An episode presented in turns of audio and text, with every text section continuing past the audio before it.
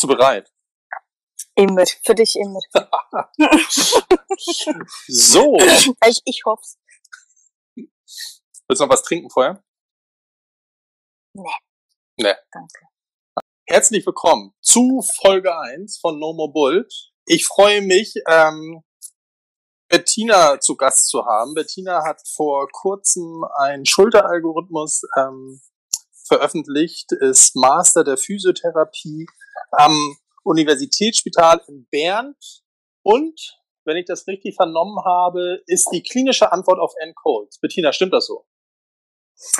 Ah, lieber Jan, ja, vielen Dank für deine Einladung und ob das so stimmt. Hm, das ist die gute Frage. Auf jeden Fall ähm, übertrifft mich wissenschaftlich bestimmt ähm, um Meilen, aber ähm, ich denke, ja, klinisch habe ich doch ähm, in meinen letzten 13 Jahren als äh, Schulterspezialistin viel Erfahrung sammeln können.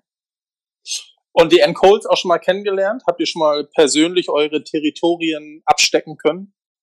Ja, unbedingt. Ich besuche ja viele Kongresse, national, international, und da ist sie ja ein gern gesehener Gast und ähm, ich nutze diese Chancen immer, um auch kurz ähm, mit dir zu plaudern, mich auszutauschen und ähm, ja, ist immer, sie ist eine ganz herzliche, offene Person und äh, der Austausch ist immer ähm, ja sehr schön mit dir. Und war jetzt auch in Bern im letzten Jahr. Da organisierst du das Programm mit, wenn ich richtig informiert bin.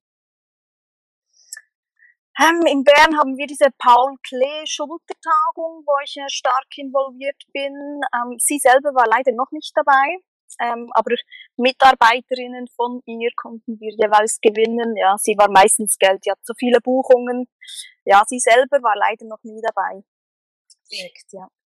Und der, der Physiokongress in Bern, mit dem habt ihr auch zu tun oder existiert der so ein bisschen unabhängig von euch? Meinst du jetzt den Physio Swiss oder den Sportphysiokongress? Also das ist eine hervorragende Frage. Mhm. Auf welchen dieser beiden Kongresse haben wir uns das letzte Mal gesehen? Das war der Sportphysiokongress, genau. Und da sind wir ein bisschen weniger stark involviert, weil es ist jetzt nicht direkt vom, vom Schweizerischen Physiotherapieverband ähm, äh, initiiert, sondern eben vom, vom Sportphysio. Ähm, und, und das Universitätsspital ist mehr ähm, involviert dann bei den, bei den Physio-Swiss-Sachen, ähm, aber äh, ja, genau, das war der, der Sportphysio-Kongress. Genau, was ja also durchaus, ähm, da, deswegen kam ich darauf, eine spannende Veranstaltung war, weil ja im letzten Jahr die Schulter durchaus ähm, im Mittelpunkt der Vorträge stand. Und der Grund, warum wir uns heute unterhalten, ist, dass äh, du mit deinen Mitarbeitern vor kurzem einen eigenen Algorithmus ähm, herausgebracht hast. Was war da die Motivation zum Bezos? So heißt er, glaube ich, offiziell, oder? Den offiziell, genau. Ähm, ja, die Motivation dazu. Du, die, die Idee, die, die besteht schon viele Jahre, muss man sagen, und ist eigentlich daraus entstanden, dass wir auch sehr viele Studenten, viele und ähm, ja, du merkst einfach die Schulter, dass, da, da kommen immer sehr viele Fragen auf. Ja, wie, wie kann ich die Schulter befunden? Ähm, viele Fragen und Unsicherheiten bezüglich der Behandlung. Dann da, da drücken sich die Studenten regelrecht ähm, davor und ähm, wir haben dann mal versucht, irgendwie eben einen Weg zu finden und somit eben einen Algorithmus ähm, den Studenten, den neueren Mitarbeitern, vielleicht den, den unerfahrenen Mitarbeitern ein bisschen eine Leitlinie ähm, zur Hand zu geben, ähm, um eben eine Schulter zu suchen und auch aufzuzeigen, dass das gar nicht so schwierig ist und man da auch nicht Angst davor haben muss. Und ähm, habt ihr da quasi bei, bei Null angefangen? Das kann ich mir jetzt bei deiner Historie nicht so richtig vorstellen. Oder habt ihr gesagt, okay, ähm, wir orientieren uns eventuell sogar an der N-Coles und nehmen das mal als Ausgangspunkt. Also gab es da einen Ausgangspunkt? Wo seid ihr gestartet? Ja, das ist historisch eben so, dass das schon ähm, lange vor meiner Zeit ähm, am Inselspital ähm, eben zum Beispiel die glenohumerale passive Beweglichkeit sehr wichtig war und man da immer sehr genau äh, untersucht hat und, und das ähm, immer sehr differenziert betrachtet hat und auch therapiert hat. Und wir haben schon früh mal festgestellt, dass wir da ein bisschen anders denken, vielleicht auch als andere Kliniken oder als, als andere Physiotherapeuten. Das war mal ein Punkt. Ja, orientiert man sich ja schon an der aktuellen Literatur und schaut, ja, was gibt's? Gibt's da irgendetwas, was wir so eins zu eins verwenden könnten? Und da haben wir eben nichts gefunden, wo unsere Vorstellungen ähm, eines optimalen Untersuchungsalgorithmus entsprochen hätte. Und dann, und das war wirklich so, das war beim Pizzaessen, haben wir beschlossen, gut, wir machen das selber, haben das Set, das Tischset umgekehrt und haben angefangen zu notieren und zu zeichnen. Und ich bin da dann nach Hause mit vier Tischsets mit Pizzaflecken und habe das dann in dem Pe eigentlich die Entstehungsgeschichte. Das, Übertragen. Genau. Ja. Sehr schön. Das ist wahrscheinlich die, die äh, teuerste Pizza in der Geschichte der Physiotherapie. Hey, hey. Genau. Also wenn ich mich an Schweizer Pizzapreise erinnere, ich sehe schon, das ja, ist, äh, sind da Drittgelder in diesen, äh, in diesen Algorithmus geflossen? Muss ja, wenn ihr. hey, wir haben uns einladen lassen, ja. Ja, da war wirklich auch unser, unser Schulter-Teamleiter, Professor Zumstein war da dabei, ähm, sein Gastarzt Samit Raniga, ein sehr geschätzter ähm, Kollege aus ähm, Australien war dabei und ein geschätzter Sportphysiotherapeut von mir, ein Kollege. Also wir zu viert, ähm, ja, waren das und gezahlt hat natürlich Professor Zumstein, ja, das darf man fairerweise erwähnen. Hier nochmal eine kleine Clearance an dieser Stelle. Finde ich gut. Ähm, wenn man sich zumindest im, im nordeuropäischen Raum so, so umschaut, dann kommst du ja an der N-Coles eigentlich nicht vorbei. Ne? Und wenn man sagt, irgendwie deren Klassifizierung der, der Schulterpathologien TUPS, ähm, AJOS, AMBRI, GERD, war ja lange Zeit ähm, so, so das Maß der Dinge. Ich erinnere mich daran, ähm, dass das auch in meiner manuellen Ausbildung immer noch das Maß der Dinge war. Ähm, wo waren da so eure Kritikpunkte, wenn ihr sagt, ihr habt eigentlich nichts gefunden, was euch zu 100 Prozent überzeugt hat? Ja, sie hat ja diese ähm, Publikation ähm, auch ähm, veröffentlicht, wo sie da diesen Algorithmus äh, for Clinical Reasoning ähm, für Impingement-Patienten publiziert hat, auch so mit diesem ähm, System, ja, ist es ein externes oder ein internes ähm, Impingement und dann kannst du diesem Baum folgen und eben dann ähm, bekommst du als Resultat, ja, es könnte eine Rotatorenmanschettenpathologie sein oder eine Instabilität oder eine Slap Lesion zum Beispiel so als Resultat. Und unser Problem damit ist eigentlich einfach, dass viele ich sage jetzt mal Therapeuten, die jetzt nicht so viele Schulterpatienten sehen, ähm, ja dann trotzdem Mühe damit haben, ja, was machst du dann therapeutisch konkret, wenn du weißt, der Patient hat eine Slap Lesion? Die therapeutische Maßnahme wird dadurch einfach noch nicht klar, oder? Oder wenn du weißt, er hat eine ähm, Instabilität oder er hat eine Rotatorenmanschettenpathologie. Ja schon, dann weißt du, welche Struktur betroffen ist, aber die Konsequenz daraus was für Maßnahmen wende ich jetzt an, wo setze ich den Schwerpunkt, wann gehe ich weiter. Das waren eigentlich die Punkte, die uns in jedem ähm, System, in jedem Algorithmus gefehlt hat, oder? Und das ist ja genau das Schwierige. Dann als, als Student zu entscheiden, ja gut, okay, Bizepspathologie, ich bin mir da ganz sicher. Okay, was mache ich jetzt funktionell? Welche Übungen, welche Techniken, wo setze ich an?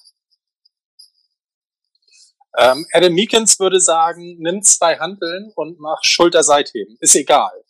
Genau, dann denke ich, das mag, man sagt ja immer, 80 Prozent der Patienten kannst du helfen, wenn du einfach mal drauf los trainierst. Ich, ich bin bei der Schulter nicht so sicher, ob das wirklich bei 80 Prozent liegt. Ich meine, das mag für, für manche Patienten funktionieren, aber wir möchten ja doch gerne ein bisschen differenzierter sein. Und wir verstehen ähm, Schulteralgorithmus, diesen Bestos, eigentlich als fundamentbildenden ähm, Algorithmus. Es geht da wirklich um, um die ersten Therapien, um, um, ja, um, um wirklich das Fundament zu bilden, dass man sicher sein kann, dass man eben dann mit Load weiter behandeln kann. Und das ist etwas, was wir bei Normalpatienten sowie beim, beim Spitzensportler immer wieder sehen, dass das Fundament und wenn du dann ähm, mit Load dran, an dieses System rangehst, ähm, ja, haben die mehr Probleme als, als zuvor und du bist in dieser, dieser Schlaufe und findest den Weg daraus nicht und dann lohnt es sich eben mal ganz äh, von Grund auf die Schulter anzuschauen, zu befunden und, und wirklich Schritt für Schritt vorzugehen ähm, und dann wieder äh, richtig zu trainieren und dann kommt das gut.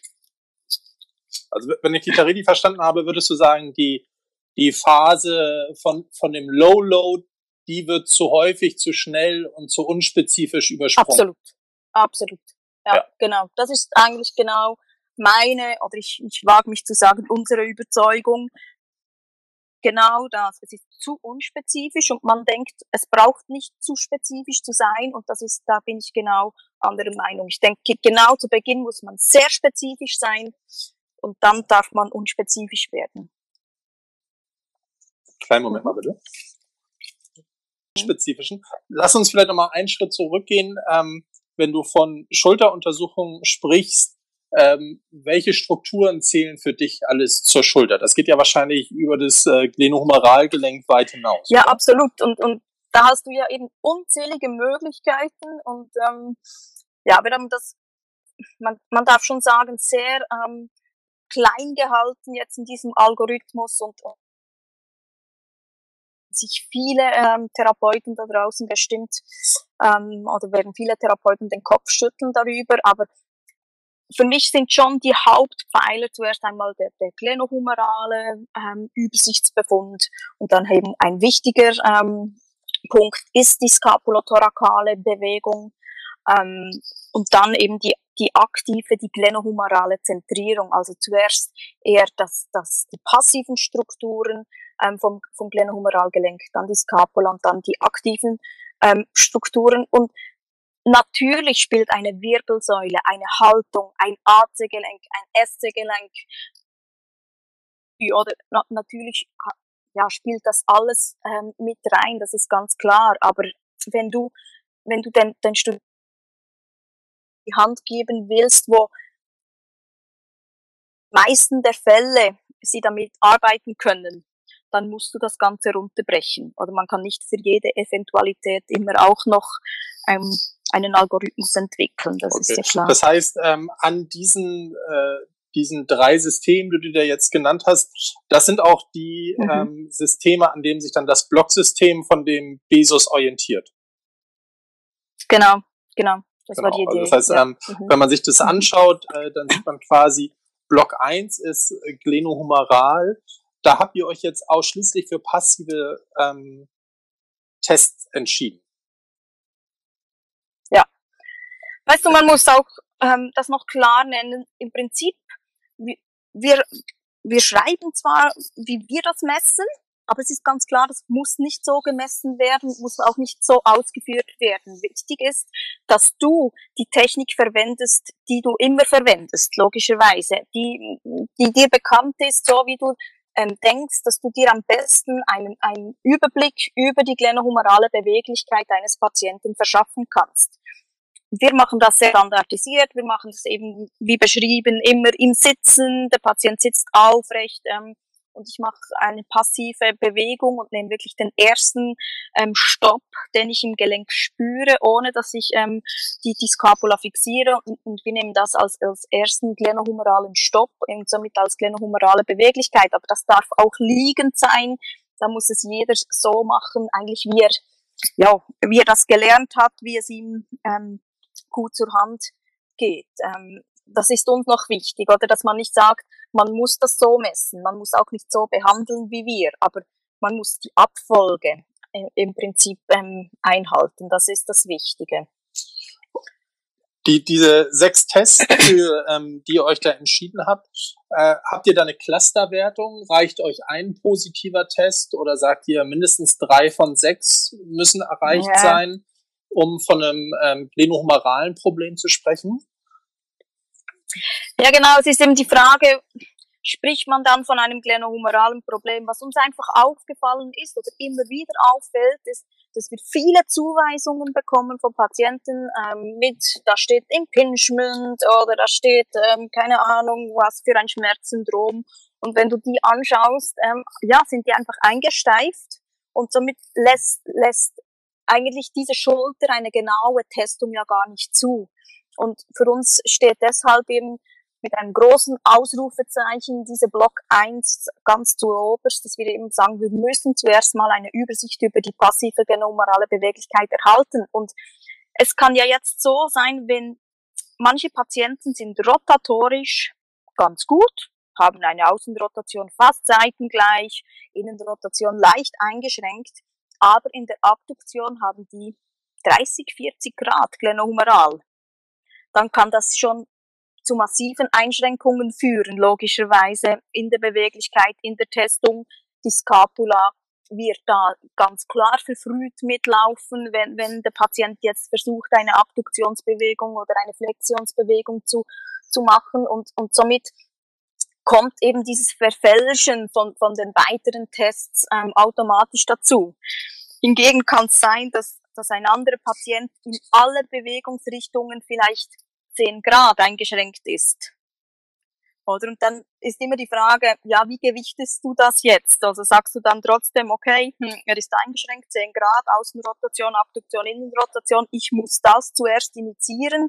Das ist dann ja einfach so die Schwierigkeit, trotz, trotz diesem Algorithmus zu sagen, ja, ist das jetzt wirklich mein therapeutischer Schwerpunkt oder wo setze ich da die Grenze? Und da findest du in der Literatur wenig Aussage kräftig bis auf diesen ähm, äh, bis auf diese Guideline von, von diesem ISACOS-Meeting. Da sagt man so, ja, eine Flexion unter 100 Grad ist auffällig, eine Außenrotation ähm, weniger als 10 Grad glenohumeral ist auffällig und eine Innenrotation unter L5 äh, mit dem Daumen ist auffällig. Und ich orientiere mich auch plus minus an diesen Werten.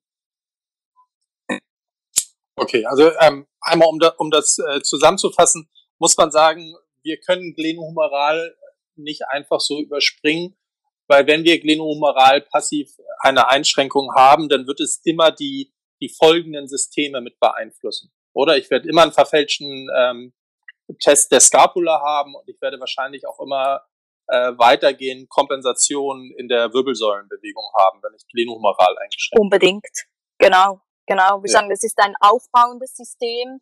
Und wenn du glenohumeral eine Einschränkung hast, wahrscheinlich eben auch wenn die nur 10 Grad ähm, beträgt, dann hast du bereits eine Verfälschung oder einfach ein, ein verfrühtes Mitlaufen der Scapula, dann hast du bereits ähm, ein, eine andere ähm, Ausgangsposition, ähm, glenohumeral gesehen dann auch für die Rotatorenmanschette und das zieht dann einfach einen, einen Punkt nach dem anderen ähm, nach sich. Genau.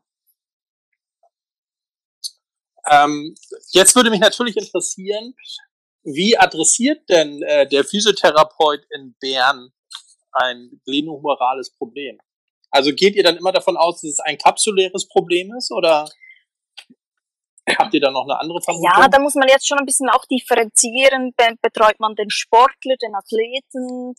Ähm, da wissen wir ja, da, da sprechen wir zwar ähm, ja schon auch von, von kapsulären Geschichten, aber viel eher ist ja das dann ähm, kompensatorisch, wenn man gerade jetzt das GERD zum Beispiel nimmt oder diese Posterior Tightness, weil das ist ähm, zu, zu höchst oder höchstwahrscheinlich nicht mehr ein kapsuläres Problem, sondern auch ein Problem der, der Außenrotatoren und dementsprechend sind andere Techniken, als ich vielleicht bei Greti Moser, ähm, 65-jährige Sekretärin, anwende.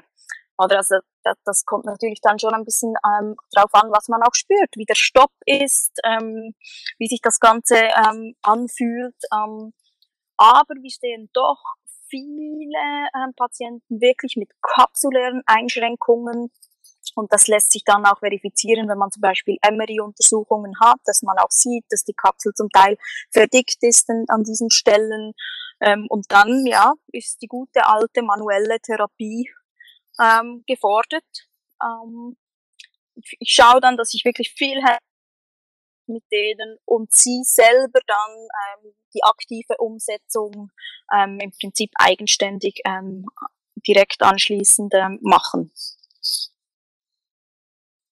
Okay, also das würde äh, nur um da Missverständnissen vorzubeugen. Du würdest sagen, hands-on mhm. manuelle, dann ja aber wahrscheinlich eher zur Modulation des ZNS, um eine bessere Ansteuerung zu haben, als tatsächlich ähm, ein Gewebe-Change zu erzeugen. Kommt darauf an. Ich glaube schon immer noch, dass man auch äh, manuelle Therapie im Sinne eines Gewebechains erzielen kann. Glaube ich schon. Sehr schön. Dann weiß ich ja jetzt schon, ähm, wie die Kommentarliste unter diesem Podcast äh, aussehen, aussehen wird. Man muss fairerweise sagen, also jetzt, ich würde mich ja nur als jemanden bezeichnen, der seine Hände schont und äh, viel auf Hands-off setzt, auch dem denen sehr kritisch gegenübersteht. Aber da ist die, ist die Studienlage ja eigentlich sehr klar, dass sowohl der Sleeper Stretch als der Crossover Stretch ja durchaus auch ähm, Erfolge nachweisen können. Oder? Ja, und da ist jetzt wieder die Frage, Sleeper Stretch, Crossover Stretch, wenn du nicht diese Fixation machst, was dehnst du da genau? Oder? Da müssen wir einfach vorsichtig sein, wissenschaftlich gesehen, welche Struktur dehnst du da jetzt wirklich? Da sind wir jetzt wieder beim, eher beim Athleten, da sind wir jetzt wieder bei dieser Posterior Tightness, wo wahrscheinlich ähm, in seiner Komplexität ähm, ja viel, viel ein größeres Ausmaß annimmt, eben das zwar vielleicht Cups schon betroffen sind, aber viel eher eben auch ähm, ähm, ja, die Muskulatur, die Faszien und so weiter ähm, da adressiert werden müssen. Die Frage ist ja, wenn du die, dieser Algorithmus soll ja auch funktionieren bei einem ganz normalen postoperativen Patienten zum Beispiel, der halt ähm, eine Lagerungsschiene ähm, bekommt Bewegungslimitationen verordnet bekommen hat und den du jetzt ähm, in, in deiner Praxis siehst und den du wieder zurückführen musst in den Rehabilitationsprozess, in den Arbeitsprozess. Und die sind ja dann schon kapsulär wahrscheinlich auch eingesteift. Zumindest gehen wir da schon noch davon aus, dass wirklich die Kapsel sich da auch adaptiert und inwiefern ähm, die Therapie dann, die manuelle Therapie, du da dann ähm, ja, implizierst ja dann, ist die Frage, was da dann ganz genau passiert ähm, mit diesen Crosslinks, wann sind sie noch wasserlöslich und wann nicht mehr. Ja, funktioniert das so, wie man sich das ähm, vorstellt? Das ist die Frage. Ich kann nur sagen, sie werden besser. Also irgendwie wird ja wahrscheinlich, hilft's schon, was wir machen. Ähm, haben die in, in der Phase oder, oder nennen wir es mal die in dieser Block 1 Phase ähm, additiv irgendwas? Machen die ein Grundlagen-Ausdauertraining bei euch noch?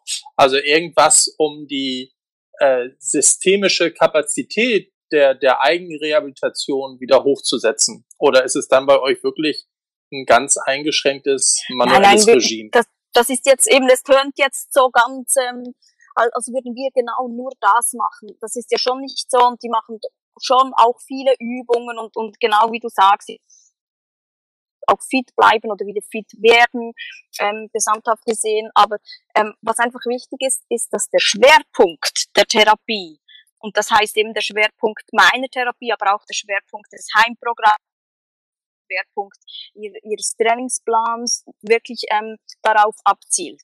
Das ist das Wichtige. Was nicht heißt, dass da nicht auch schon andere äh, Maßnahmen oder Techniken mit einfließen dürfen. Okay. Ich denke, das, das ist doch wahrscheinlich ein Kompromiss, ähm, auf den man sich einigen kann.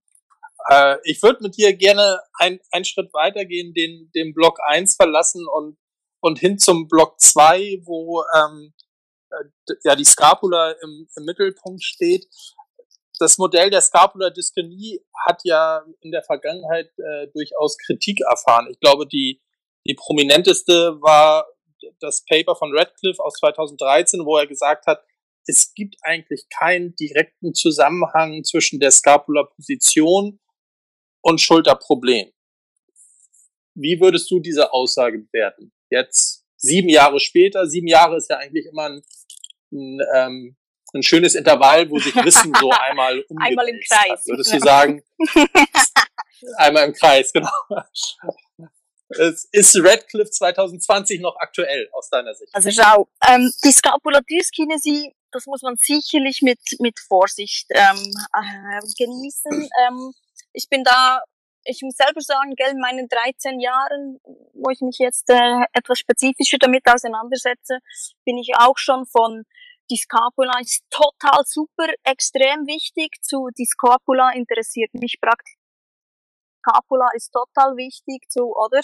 Also, das, das verläuft immer so wellenförmig. Mittlerweile ähm, denke ich schon, ähm, die Scapula muss man gut anschauen, die scapulotorakale Beweglichkeit, aber man muss aufpassen. Wenn du jetzt ins Freibad gehst und dich umschaust, könntest du wahrscheinlich bei praktisch jedem eine Scapula Dyskinesie erahnen oder sehen oder, oder zumindest ähm, attestieren. Und die Frage ist dann immer, ist die tatsächlich Teil des Problems oder nicht? Und deshalb muss man aufpassen mit diesen Kibler-Einteilungen, wo da, ja, wo sehr populär sind, oder dass man einfach schaut und sagt, oh, schau mal, der hat eine Dyskinesie, das ist pathologisch, muss man behandeln. Ich denke, so einfach ist es eben nicht. Was man trotzdem aufpassen muss, diese Arbeit von Elizabeth Radcliffe ist übrigens eine Frau. Ähm, genau. Oh. Ähm, die hat im Prinzip nur den Zusammenhang mit einem Impingement-Problem untersucht. Das ist ja ein Review, was ich geschaut hat, ja, gibt einen Zusammenhang von der Scapula-Bewegung, der Position und einem, äh, einem äh, klassischen Impingement. Und da fängt ja jetzt schon die Frage an, was ist denn ein Impingement? Wie wurde das definiert? Wie, wie wurde eingeschlossen? Wer wurde dort eingeschlossen, wer nicht? Könnte es sein, dass die zum Teil eben auch nach Block 1 glenohumerale Einschränkungen gehabt haben, wo gar nicht entdeckt wurden? Oder ähm, wie wurde diese Diagnose genau gestellt? Und sie sagt ja selber, es gibt schon Studien, die zeigen, okay, die Scapula macht zu wenig Aufwärtsrotation, sie ist zu fest nach vorne gekippt. Es gibt aber eben dann auch Studien, die sagen, das ist überhaupt nicht so. Und ähm, ich glaube, ja, da, da, da muss man ein bisschen differenzieren, würde ich sagen. Scapula Dyskinesie alleine ist noch ist noch kein Grund, irgendwie die Behandlung dort zu initiieren. Wir müssen diese korrektiven Manöver, welche auch in der Arbeit beschrieben werden, machen, um zu verifizieren, dass wir mit einer gezielten Therapie scapulotorakal einen Unterschied erzielen können, ja oder nein. Das heißt also für dich Scapula Assistant Test und, und Scapula Retraktionstest müssen ja, immer mit genau, dabei sein. Genau, es gibt auch noch andere. Wir haben uns jetzt für diese zwei entschieden, aber ja, genau.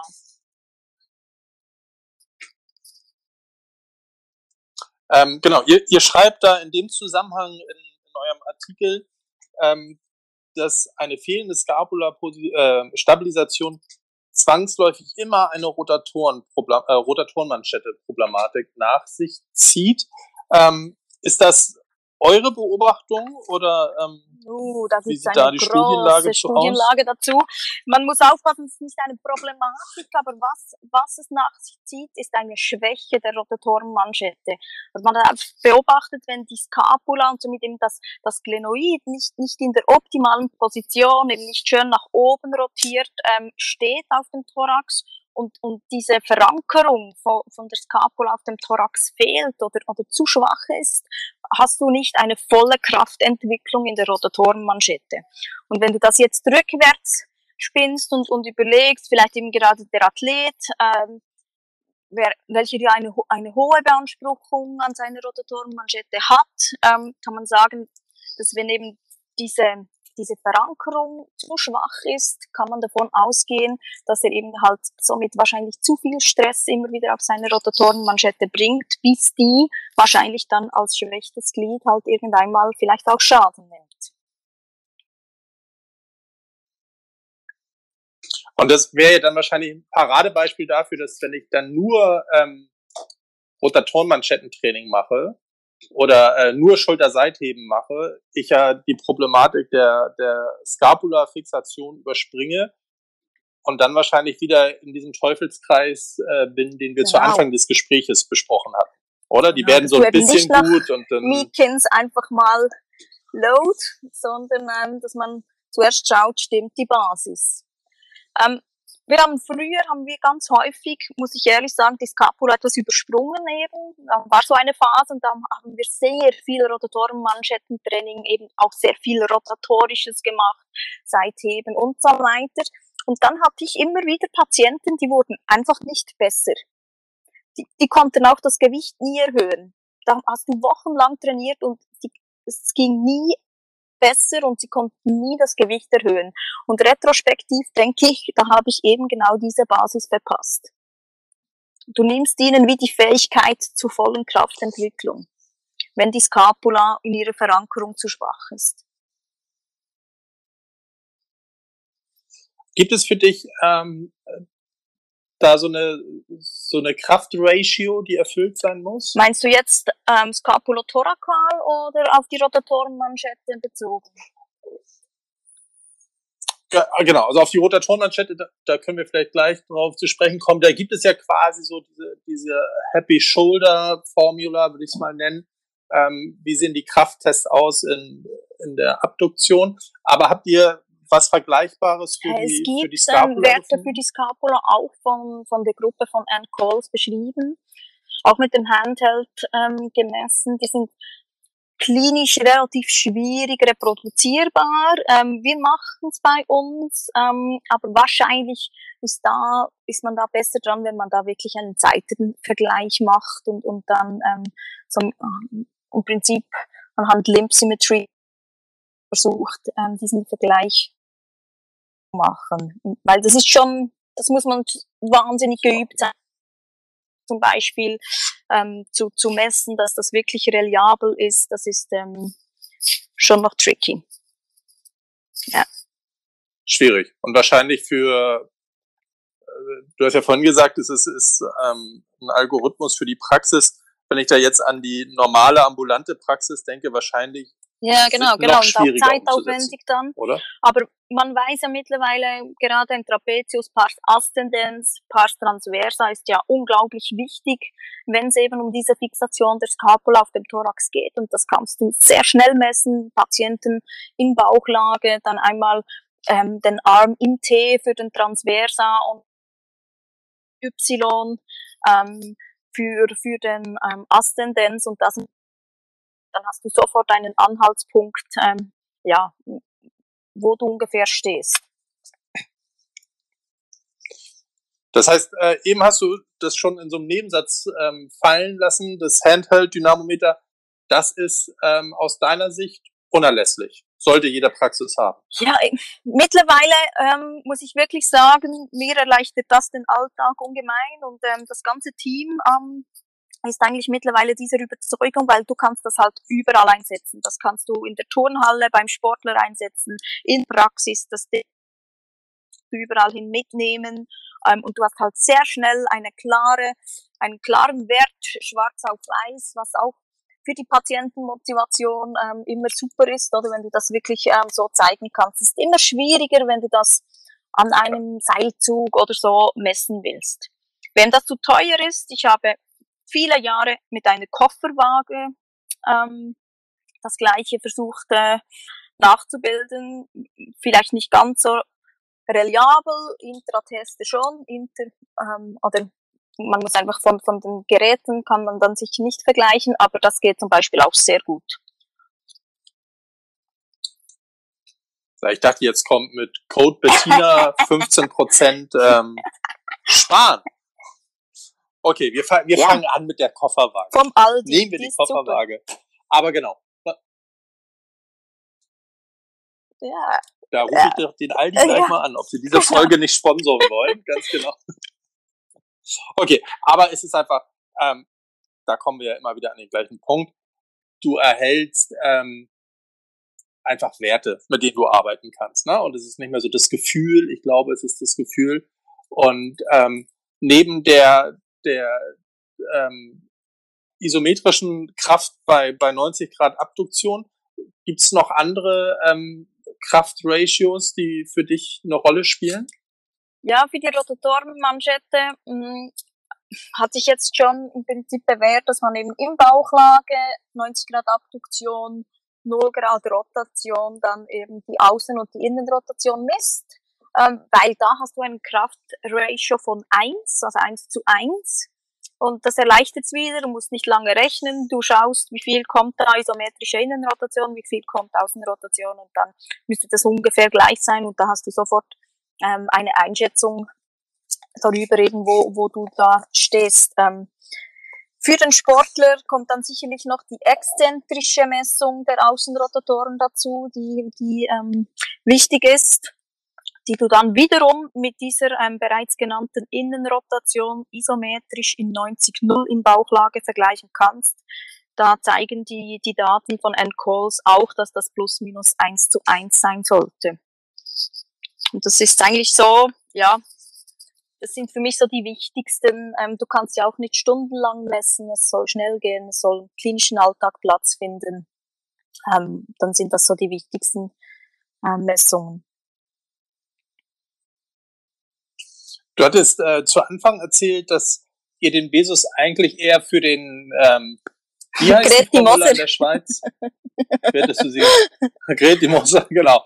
Ja, also für, für die beiden so entwickelt habt. Ähm, jetzt haben wir beide ja auch immer wieder mal mit Sportlern zu tun. Würdest du sagen, man kann diesen Algorithmus eins zu eins auf Sportler übertragen oder muss der an gewissen Punkten ja, adaptiert werden? Wenn du den Block 1 nochmal anschaust, also die glenohumerale Beweglichkeit, dann sind wir beim Sportler sicher direkt eher noch im, im Bereich eines GERD, eines TROM, wo uns da eher interessiert und wo wir ähm, sicher ein, einen spezifischen Blick darauf werfen müssen. Aber nichtsdestotrotz, jeden Sportler durchläuft bei mir die gleiche Testung. Die schaue ich alle genau gleich glenohumeral an, aber eben ich habe dann ein, ein besonderes Augenmerk noch auf diese TROM-Gurt-Geschichte.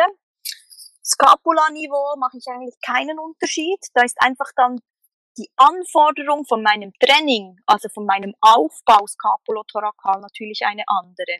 Also die Performance, die dann am Schluss möglich sein muss, ist ja logischerweise ähm, ganz eine andere. Die Kräfte müssen, müssen viel höher sein. Rehabilitationsweg, skapulothorakal zum Beispiel, ist einfach länger und spezifisch aber die Testung und der Schwerpunkt ähm, wenn, wenn wir einen positiven Befund haben, wird bei beiden gleichgesetzt im Prinzip. Und dann auch beim Block 3, eben bei dieser aktiven glenohumeralen Zentrierung, wo wir insbesondere eben die, diese Handheld-Messungen machen, dann ist wie vorher bereits erwähnt, beim Sportler kommt einfach vor allem noch die exzentrische Außenrotation dazu. Das braucht Greti Moser nicht, aber ähm, der Wurfathlet jetzt insbesondere halt schon. Ähm, für diejenigen, für die das jetzt gerade äh, das erste Mal ist, magst du das vielleicht nochmal kurz ein bisschen ausführlicher beschreiben? Äh, was hat es mit GERD und mit TROM auf sich und ähm, wie sind da die Ratios zueinander? Also es ist halt wichtig, dass du eben ähm, beim Wurfathleten ähm, die, das Bewegungsausmaß äh, in 90 Grad Abduktion ähm, differenzierter betrachtest und eben auch misst. Und ähm, in den älteren Studienlagen hat man eben vor allem von diesem GERD immer gesprochen. Das heißt, man hat festgestellt, ähm, dass der Wurfathlet auf seiner Wurfseite einen Verlust der Innenrotation ähm, hat, meistens ähm, irgendwo so äh, um die 20 Grad. Und dann hat man immer gesagt, das muss man therapieren, das muss gleich viel sein wie auf der Gegenseite. Und das hat eine Zeit lang gebraucht, dass man auch gemerkt hat, nein, nein, das ist im Prinzip ja biopositiv, diese Veränderung. Er muss ähm, das haben, aber im Prinzip ähm, zugunsten von mehr Außenrotation. Und dann kam dieses Konzept des totalen ähm, Rotationskonzept dazu, dass man eben sagt, man misst ähm, die Außenrotation und ähm, addiert so die, die Innenrotation und macht das auf beiden Seiten und dann solltest du im Prinzip gleich viel Beweglichkeit haben, rechts, links, aber auf der Wurfseite ist das Ganze verschoben zugunsten der Außenrotation. Du hast also mehr Außenrotation, aber halt weniger Innenrotation, aber wenn es in der Summe plus minus gleich viel ist, ist es trotzdem in Ordnung. Die Grenze liegt so ähm, bei 5 bis 10 Grad, je nach Literatur. Und man sagt schon immer noch, ein GERD, also dieses Innenrotationsdefizit, sollte nicht mehr als 20 Grad betragen. Da ist man schon immer noch dieser Meinung. Also wenn das zu extrem wird, ähm, sollte man das trotzdem dann ähm, je nachdem adressieren. Super, vielen Dank. Ich glaube, für, für diejenigen, die da noch nicht so viel mit Sport zu tun haben, äh, war das nochmal wichtig. Das werden wir sicherlich auch nochmal in den äh, Kommentaren verlinken, dass man sich das Verhältnis von Trom und Gerd anschaut. Ähm, dann sind wir eigentlich bei den Sportlern schon bei eurem Modul 4, wo ihr ganz viel Spezialtests ähm, beschreibt. Jetzt gab's, glaube ich, ist gerade rausgekommen, dieser Artikel von Salam und ähm, Louis in dem im Journal of Orthopedic Sports und Physiotherapie, die eher dafür plädieren, Schulterspezialtests abzuschaffen.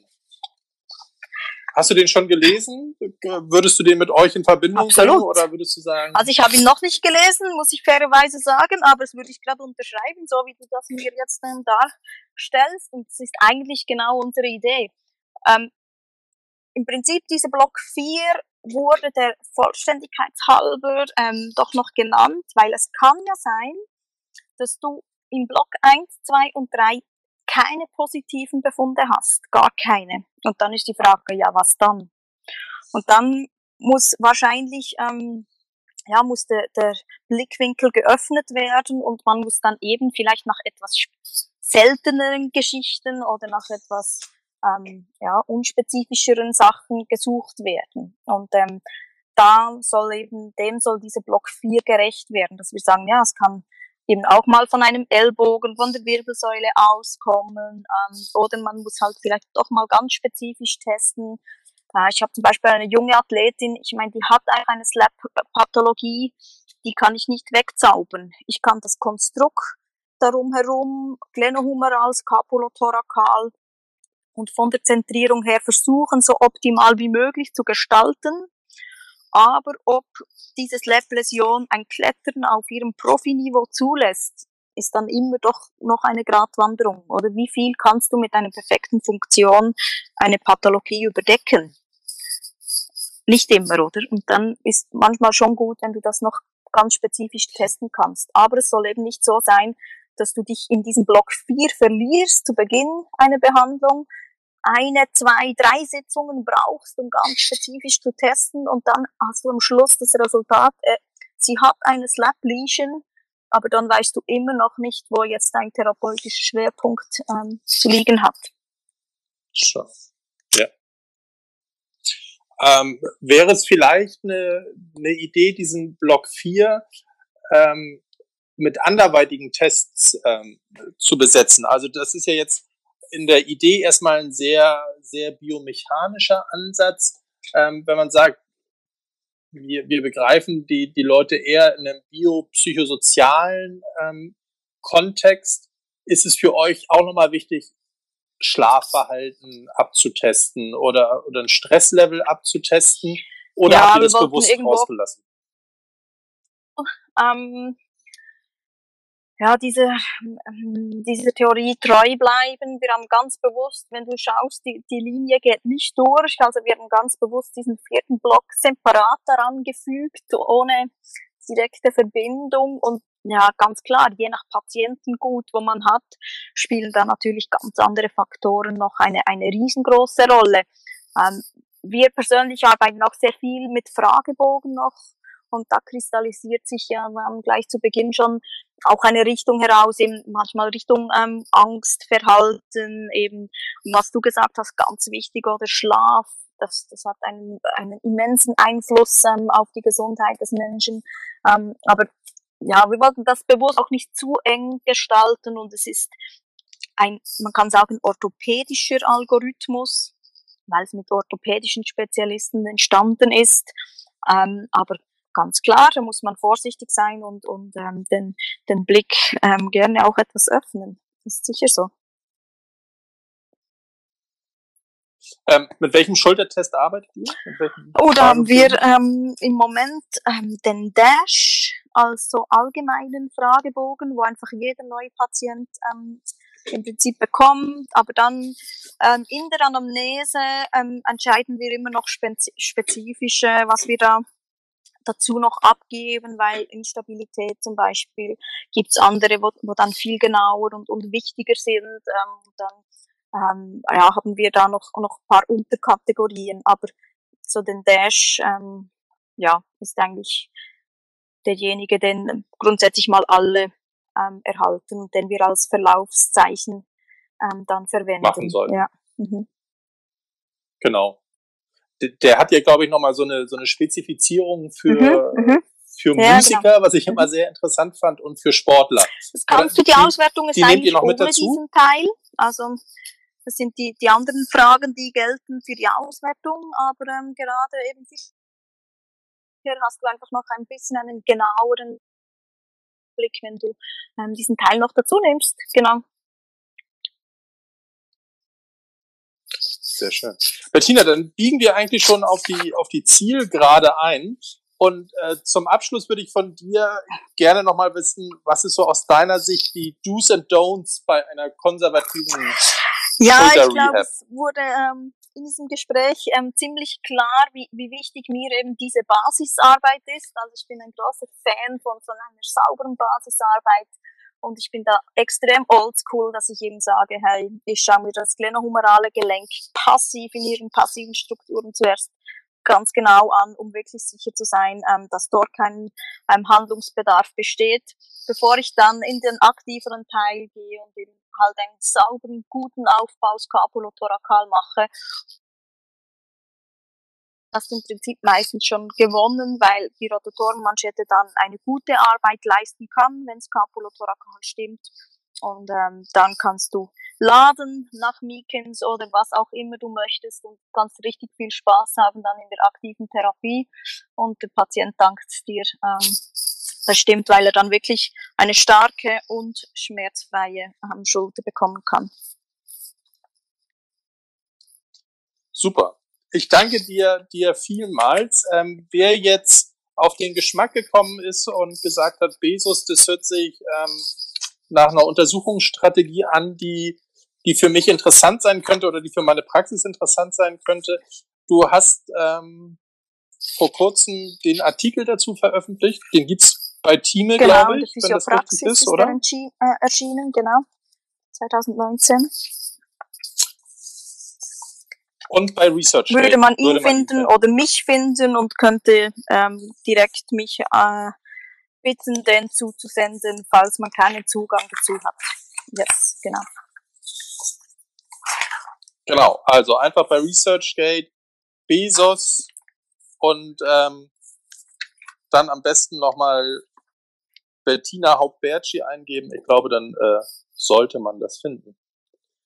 Bettina, wann kann man dich, gehen wir mal davon aus, dass äh, dieser komische Virus sich ja, im Oktober beruhigt hat, irgendwo nochmal irgendwo noch mal sprechen hören, nochmal sehen zum Thema Ja, Schulter? ich bin jetzt erst gerade so richtig im Aufbau. Ich war jetzt ähm, etwas im Mutterschaftsurlaub und habe das sehr genossen und mich da ein bisschen zurückgezogen und jetzt habe ich unglaublich viele neue Ideen und ähm, bin mich da gerade so am wieder am etablieren, ähm, habe aber ganz bewusst noch kein Abstract und nichts eingereicht. Also im Moment ähm, ja, kann man mich äh, in den üblichen ähm, Sportphysiokursen ähm, sehen oder äh, an den kleinen Kongressen hier in der Schweiz. Und äh, in Österreich bin ich zum Beispiel äh, immer wieder zum Thema Instabilität in Linz, immer so im November ja, Deutschland ist gerade noch nichts geplant, aber da wäre ich auch. Ja, das hört sich doch realistisch genau. an.